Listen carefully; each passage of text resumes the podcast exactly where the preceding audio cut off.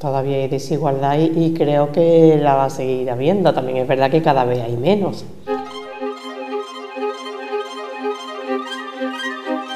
Lo social, lo cultural, lo medioambiental, para mí esos son los pilares. Lo demás es todo ruido y, trasvase de, de, bienes, pero en realidad lo básico e importante son esas tres cosas.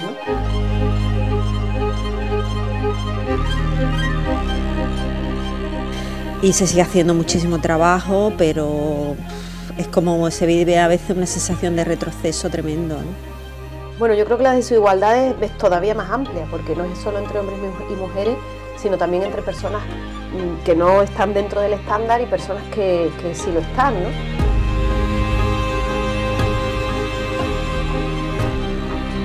Soy Vanessa Navarro, periodista onubense y conductora de este podcast de la Diputación de Huelva. La institución que representa a todos los municipios de la provincia persigue, con esta serie de audio, ser el altavoz para atender a los problemas sociales y buscarles una solución desde la innovación social, fortaleciendo el empoderamiento ciudadano, promoviendo la igualdad de oportunidad en el ámbito rural.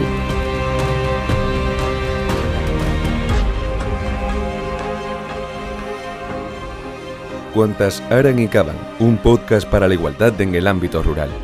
Edición 0. Presentación. Igualdad en el ámbito rural.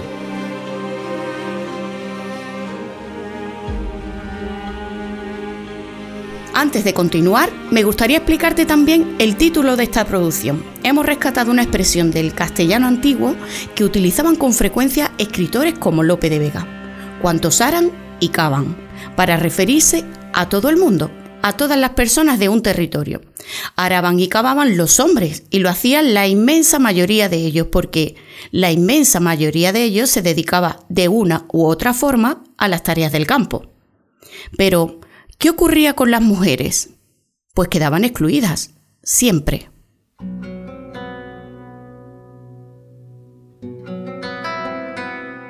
El mundo ha cambiado y somos las mujeres las principales impulsoras de ese cambio de mentalidad.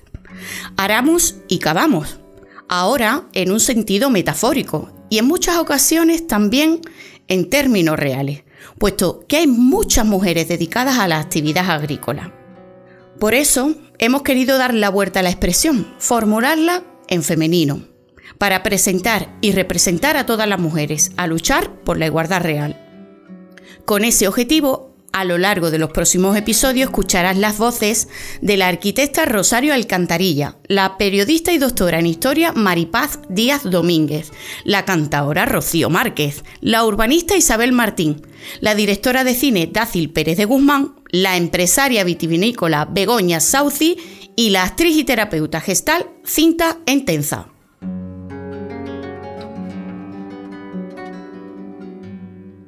Soy Rosario Alcantarilla eh, yo estuve viviendo y estudiando aquí en Santa Olalla hasta que acabé el instituto y cuando empecé a estudiar arquitectura me marché a, Sevilla. Y me quedé allí durante los primeros años de ejercicio profesional vinculado a la rehabilitación integral en el Polígono Sur, en el Plan Integral de Rehabilitación en las 3.000 viviendas en las que hacíamos intervención en, rehabilitación del barrio y de, las y, de las viviendas con los vecinos, con los vecinos, con los vecinos dentro y de manera participativa.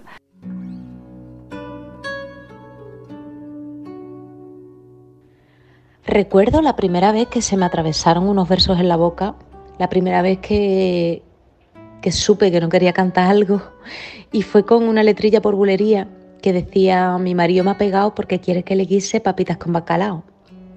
Esta letra en el flamenco tradicional es bastante usual, se hace bastante, aún a día de hoy.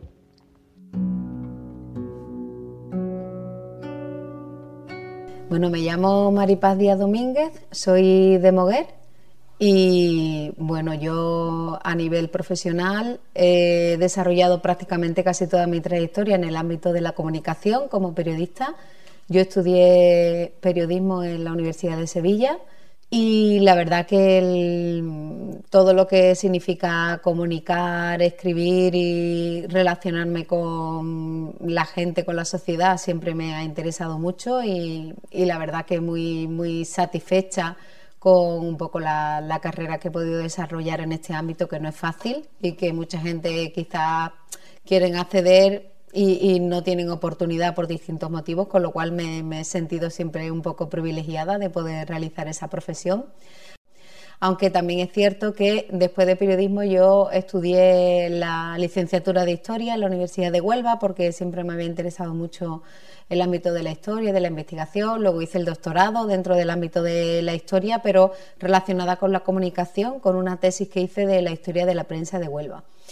Y un poco por las cosas de la vida, fue un poco por casualidad, pues entré hace un par de años en el mundo de la educación y ahora mismo soy profesora de historia. Bueno, pues me llamo Isabel Martín, eh, estamos en la Punta del Morá, que es donde yo me he criado, en la costa occidental de Huerva, en, la isla Canela. Y bueno, mi, mi, trayectoria social y profesional, yo, soy, yo estudié arquitectura, aunque también me dedico a la poesía em, feminista que mezcla cante flamenco y bueno, digamos como feminismo andaluz, que me gusta decirlo.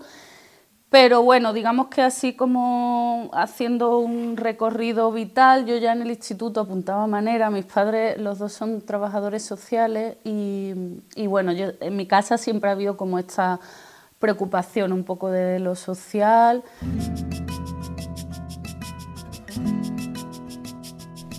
Mi nombre es Dasil Pérez de Guzmán, soy nacida en Sevilla.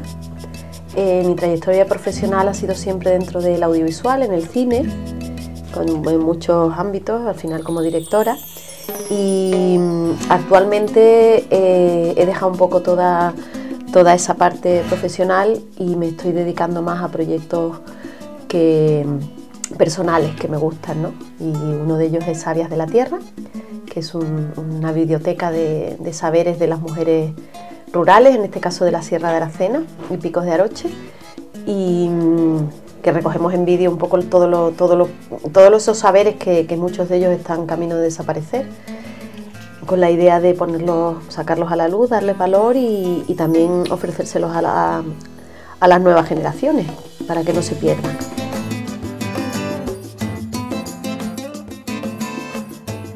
Bueno, porque yo no entiendo la vida sin perspectiva de género y, quien la entienda sin perspectiva de género se está olvidando de media humanidad la vida tiene perspectiva de género, no guste o no. Entonces, eh, por supuesto que mientras más cosas hagamos nosotras en ese aspecto, mm, más conseguiremos normalizarlo, ¿no? Y que sea una cosa como lo que es, normal.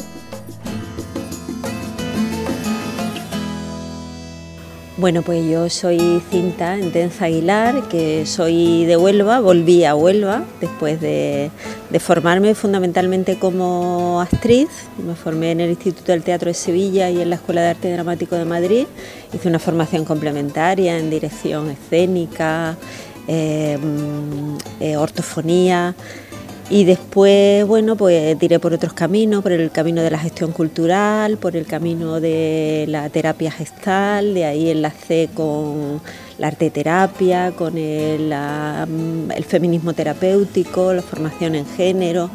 Y un día decidí que, bueno, que había que unir todo eso como en un racimo y recoger algún fruto que pudiera ayudar fundamentalmente a los grupos de mujeres al empoderamiento, al crecimiento personal, al refuerzo de la autoestima y con, una, con, un instrumento, una herramienta que me parece muy que favorece mucho este tipo de trabajo como es el teatro, la expresión artística.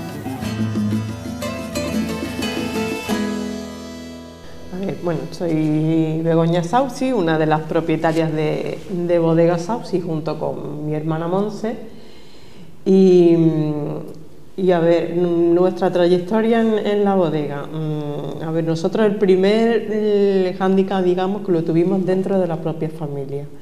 ¿Vale? Em, esta bodega pues la llevaba mi padre, junto a su abuelo, su padre en el 25 y, y la continuó mi padre y bueno, obviamente mi padre pues para él esto era un negocio totalmente de hombre el mundo del vino sí es verdad que ha sido muy masculino tradicionalmente, en general.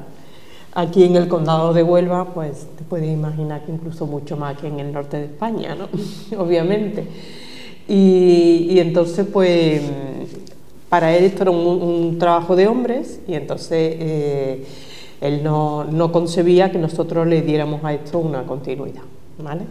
Entonces, y era tanto además que en casa este tema ni tan siquiera se hablaba, o sea, él daba por hecho que cuando él ya no pudiera continuarlo, pues esto se cerraría, se vendería o lo que fuera, pero nosotros no éramos una solución. Queremos agradecer a estas mujeres que hayan accedido a participar desinteresadamente en este proyecto, o mejor dicho, con todo el interés en resolver una situación que nos preocupa a todos, como es la de la desigualdad principalmente en el ámbito rural de la provincia de Huelva.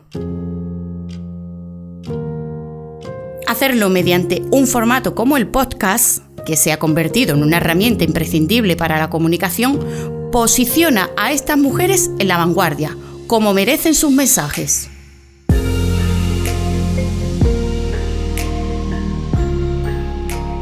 El podcast me parece muy interesante, creo que precisamente eso, porque creo que es interesante seguir comunicando en ese sentido, porque se da por sentado que es un tema que está superado y vemos cotidianamente en cosas muy pequeñas que no, que no es el, punto en el que estamos, no hace falta más que ver en, en materia, por ejemplo, de los temas que nosotros abordamos, el panel de cualquier ponencia, mayoritariamente son hombres Bueno, yo creo que es que el, eh, vuelvo a lo mismo, el feminismo no es más que que la mitad de la población somos mujeres y somos personas con los mismos, todos, con todo lo mismo. Entonces, eh, en cualquier innovación, ya sea social o sea de cualquier tipo, mm, mm, la tienen que llevar adelante un poco en consenso y en, en, bueno, pues entre todos, ¿no? Si no, no es social, sería individual o sería solo de la mitad de lo social. Bueno, yo creo que en general le damos mucha importancia a, lo digital y a la mm, sociedad de la información y a todo eso que en los pueblos de, verdad no nos sirve para casi nada. No nos arregla la vida, no, no, al revés, nos la complica porque ahora todo lo tienes que hacer a través de, esos medios y no son los medios naturales de, de las personas rurales. Y eso es una obsesión de la gente de ciudad. Mm, nosotros podemos vivir perfectamente sin esas tecnologías y no, y no pasa nada. Ahora, para la gente joven que ya está en otro punto y que tiene otras necesidades, pues para qué sirve el, todo el entorno digital, pues para que puedan trabajar a lo mejor a distancia, para que puedan seguir viviendo en los pueblos, para evitar la despoblación, para todo eso sí. Bueno, me parece fundamental. Bueno, yo he decidido mm, participar porque, bueno, me dijo que era un podcast donde se iba a hablar fundamentalmente de empoderamiento de las mujeres en el medio rural, en la provincia de Huelva, y es ese mi campo de trabajo. Ahí es donde desarrollo mi trabajo durante todo el año. Y comunicar con perspectiva de género es fundamental, fundamental, empezando por el lenguaje inclusivo, que me parece que es fundamental y que todavía nos encontramos con muchas barreras del tipo, bueno, no, qué pesado utilizar el esto, tal, no se terminan de utilizar los genéricos. Eh, muchas veces cuando trabajo con alumnado que dice, bueno, pero ¿qué más da? El nosotros está bien. Y bueno, pues vamos a cambiarlo al nosotras, porque en este caso, en esta clase, estoy viendo más chicas que chicos, ¿no? Y bueno, y no solo lo que sería el lenguaje oral o escrito, sino también las imágenes, que son fundamentales, cuidar el tema de las imágenes, en los carteles, en todo, ¿no? Eh, cuando en diferentes profesiones que están muy salpicadas por los estereotipos, dice profesiones tipo un ingeniero sale un hombre, una enfermera siempre sale una mujer o siempre se dice en femenino, ¿no? Y creo que es el momento de crear otra realidad a través de la comunicación, no solo con el lenguaje oral. Y creo que es el momento de crear otra realidad a través de la comunicación, no solo con el lenguaje oral. Que todas las mujeres que, que tenemos eh, un papel un poco eh, relevante, entre comillas, ¿no? en un sector que ha sido muy masculino, siempre pues creo que tenemos la obligación de, dar nuestro, nuestra opinión, de dar nuestra, aportar nuestro granito de arena a, esa visibilidad, ¿no? para que cada vez haya más mujeres que se atrevan a dar ese salto. ¿no? Que lo, lo principal es entender a la mujer como con la misma valía, con la misma capacidad ¿vale? Eso de, de ver a la mujer que por el hecho de ser mujer ya no tenga capacidad de... A ver, si mi padre hubiera tenido un hijo, ese hijo, mi padre no se hubiera ni tan siquiera planteado, es que no hubiera pasado ni por la mente, mi hijo es capaz o no es capaz de llevar a la bodega adelante, hubiera dado por hecho de que sí era capaz. ¿Sabe? Entonces yo pienso que eso es lo primero, el, que, da igual que seas hombre o que seas mujer, tú o eres capaz o no eres capaz, sin, más, vamos. Creo que la, capacidad es lo, fundamental, lo que tenemos que tener ahí esa igualdad, vamos.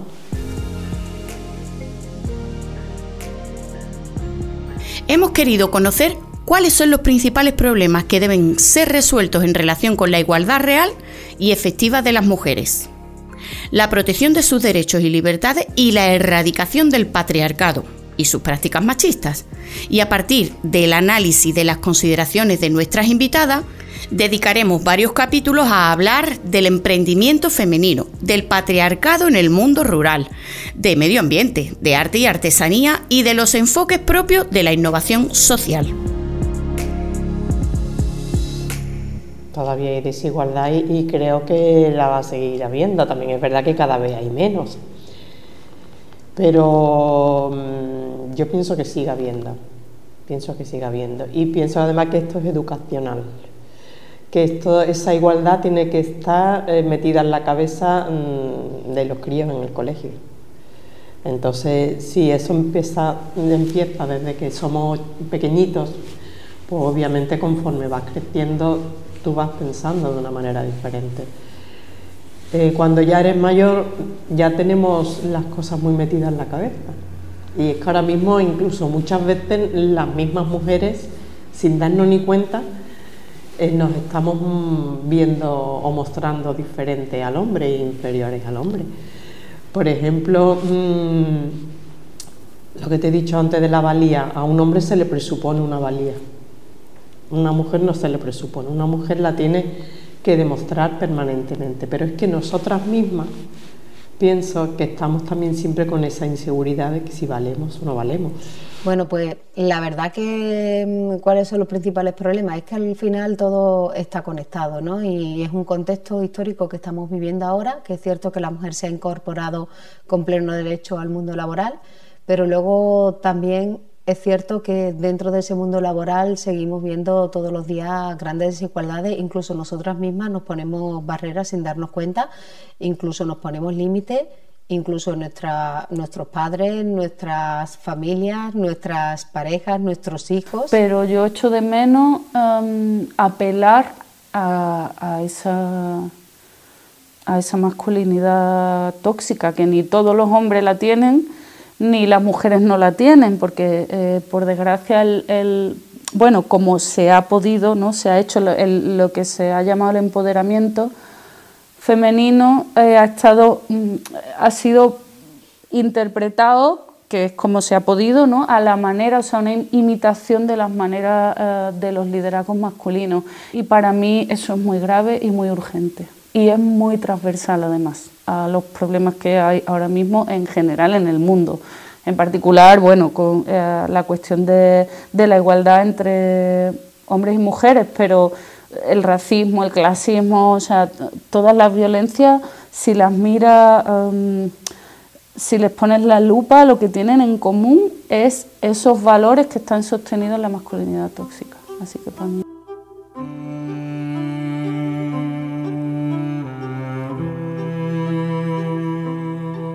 Claro, es que, lo, es que es lo que volvía, lo que yo estaba comentando antes. Mm, para mí lo importante de nuestra sociedad es, eso que tú estás diciendo, lo social, lo cultural, lo medioambiental.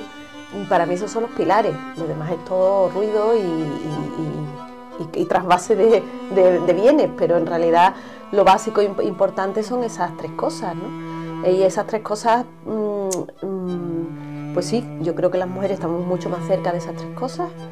Eh, no sé si por cultura o por biología o por lo que sea, eso yo no lo sé, pero estamos más cerca y nos importa más. Y, son cosas que son, mm, sí, que yo creo que sumando una cosa, o sea, luchando por una cosa, mm, beneficia a la otra y al contrario, ¿no?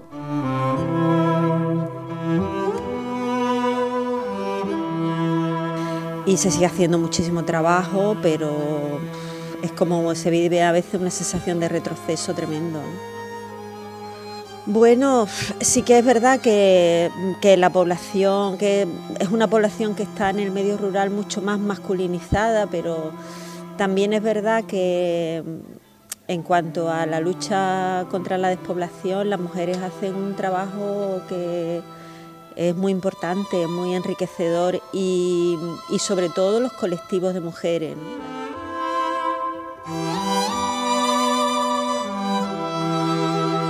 Para mí no hay una lista de problemas, creo que hay un problema y que hay que abordarlo como desde distintos niveles y distintas escalas, que por un lado hay que seguir trabajando a nivel de, legislación y, a un nivel muy macro, dando marcos para que esas igualdades sean, se vayan haciendo real, pero también hay que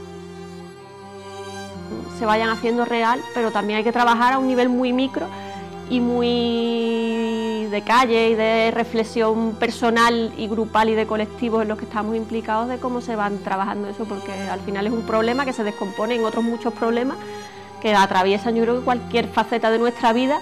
Al final hay que incorporarle esa mirada y analizar cómo nos estamos relacionando, cómo estamos actuando en determinada manera que tengamos una incidencia en positivo respecto al tema.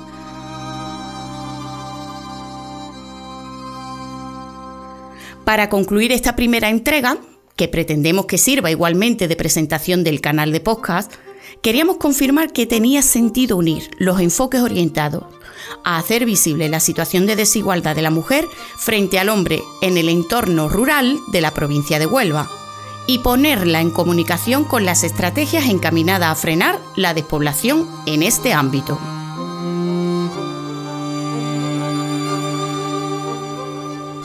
Yo creo que sí, sí, porque además si pensamos en despoblación, despoblación yo la entiendo no solo como la pérdida de población continua, sino como esa tendencia al envejecimiento y a la masculinización que tenemos en muchos pueblos, que ahora mismo quizás no es preocupante el que veamos que poco a poco se pierde población, pero si incrementamos eso, si metemos la tasa de envejecimiento y la tasa de masculinización, llegará a un punto lo sabemos, existen muchísimas barreras y sobre todo de mentalización eh, de cuestiones que, bueno, como han sido siempre así, el romper esa barrera es muy, muy complicado. Y yo creo que mm, para poder hacerlo tiene que haber estudios, tiene que haber personas que planteen dudas, cuestiones, que por qué no vamos a hacerlo de forma diferente o por qué esto es así y no de la otra forma. Eh, pero bueno, actualmente la gente joven ya no pasa por ahí. Entonces, eh, claro, se van, se van porque aquí no hay, hay trabajo, claro que hay trabajo en el pueblo, pero no hay el trabajo que, ellos querrían o de la manera que ellos querrían, o ha habido un cambio generacional muy grande de mentalidad, en los pueblos se nota más. Entonces, mm, claro que tiene sentido, más porque si tú quieres que un pueblo esté vivo y, y vaya hacia adelante necesita niños, y si quieres niños, hacen falta mujeres, es decir, está todo relacionado. Bueno, yo creo que la desigualdad es, todavía más amplia, porque no es solo entre hombres y mujeres, sino también entre personas mm, que no están dentro del estándar y personas que, sí lo están, ¿no? Yo pues me estoy planteando irme, pues a lo mejor lo que me tengo que plantear es quedarme, ¿no? Y seguir adelante, pues, por ejemplo, con el negocio de nuestra familia, ¿no? Con nuestras tradiciones. Yo, por ejemplo, yo te digo, yo estaba trabajando de abogada y yo trabajaba en un despacho fuera, trabajaba en Sevilla si yo no hubiera dado ese, salto de continuar con nuestras raíces en el pueblo, evidentemente no estaría aquí.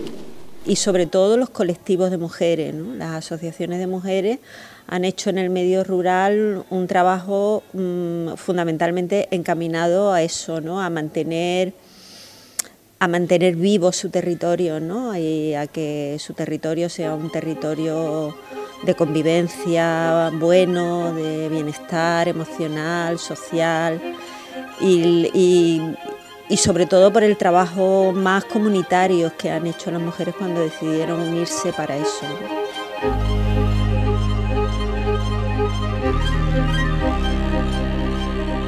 Cuantas Aran y Caban es una producción de Malacate Comunicación para la Diputación Provincial de Huelva.